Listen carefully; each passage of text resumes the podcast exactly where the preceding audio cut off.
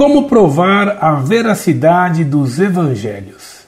Carta enviada em 18 de setembro de 2008 de um consulente da cidade de Campinas, São Paulo, religião protestante. Olá, sou estudante de teologia e nos últimos anos tenho me dedicado a estudar com determinação o grego do Novo Testamento. Em meus estudos, fui fascinado pela arte da crítica textual e decidi versar-me no assunto, muito embora não possa considerar-me um crítico ainda. Nessa fatia de estudos teológicos, conheci o autor Bart Ehrman, estudante protestante que torna-se liberal na aquisição de seu mestrado e na fase de doutorado torna-se agnóstico declarado, que dedicou grande parte de sua carreira como escritor a atacar o texto do Novo Testamento. O seu livro mais famoso é o Misquot Jesus,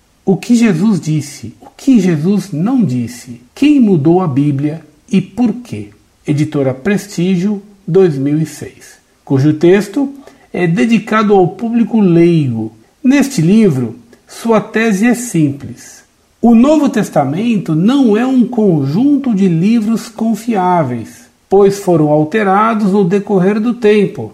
Portanto, se Deus não se deu ao trabalho de conservar suas palavras originais, ele certamente não as inspirou. Entretanto, esse livro é apenas suma de sua rejeição ao texto do Novo Testamento como inspirado.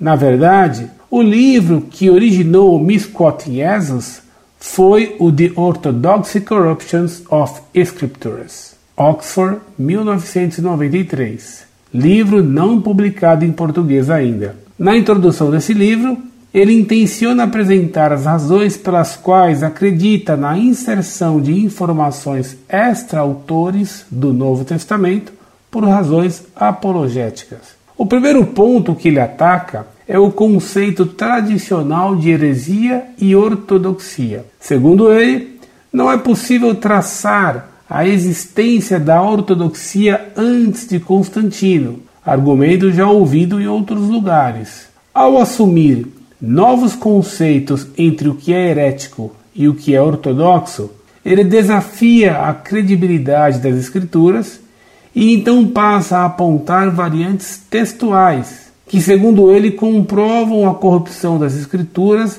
realizadas por aspas proto-ortodoxos, como ele costuma referir-se aos pais da igreja e copistas que os seguiam. Ou seja, ele redefine o conceito de correto, ortodoxo, e o atribui àqueles que denomina vencedores de uma guerra doutrinária que dizimou, até recentemente com o Nag Hammadi, o cristianismo gnóstico. Para ele, Pápias, Irineu, Jerônimo, Tertuliano eram apenas vozes mais fortes, mas no fundo apenas opiniões como aquelas encontradas nos evangelhos gnósticos.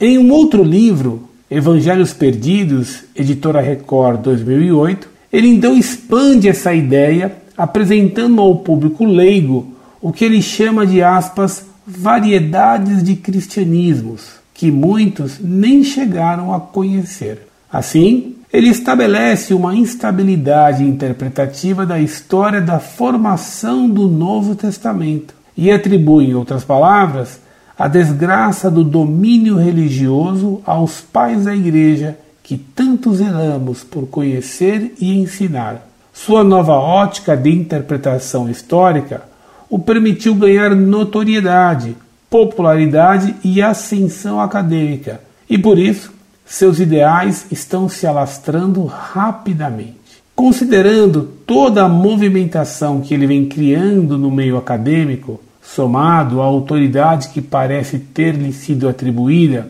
aspas, a maior autoridade de Bíblia do mundo, segundo sua editora no Brasil, como podemos defender o conceito tradicional de heresia e ortodoxia? Como podemos defender a historicidade da tradição oral na formação dos textos do Novo Testamento e sua confiabilidade, não com poder dominante, mas como verdade da parte de Deus. Como podemos responder a Herman como ele merece ser respondido?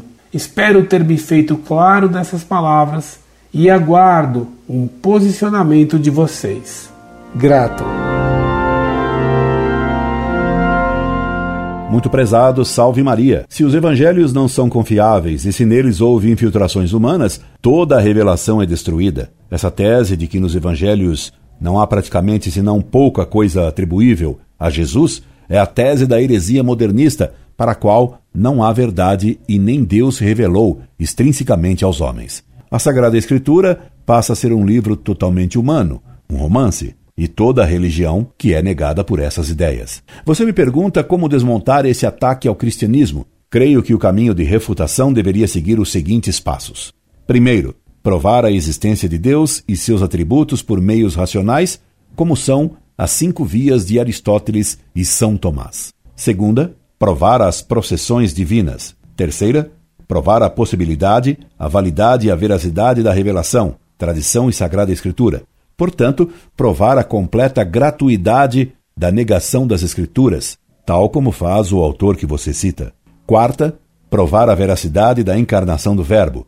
Quinta, provar que Deus, infinitamente bom, quer nossa salvação e para isso fundou uma única igreja sobre Pedro. Sexta, provar que a missão dada por Cristo a Pedro exigia que lhe desse a infalibilidade em matéria de fé e moral. Feito isso, as supostas teses desse autor ruirão como castelo de cartas submetido a uma ventania. E se me permite um conselho, lhe dou com prazer. Não leia teses como as desse autor. Se ele nega a noção da ortodoxia e da heresia, ele está, no fundo, negando a existência da verdade. Então, o que ensina ele? A mentira? E veja como ele força a realidade dos fatos históricos ao negar a existência das heresias antes de Constantino. No Apocalipse, Cristo condena os nicolaítas do século I e São Paulo manda não seguir mestres que ensinam fábulas. Esse autor é um dos que ensinam fábulas e sofismas, como a prato científico. Ele se faz a fonte da verdade e condena os conceitos de ortodoxia e da heresia como falsos. Verdadeiro ortodoxo seria o seu ensinamento. Tudo mais seria heresia e heterodoxia. Assim é a lógica dos hereges. Incorde Jesus Semper, Orlando Fedeli.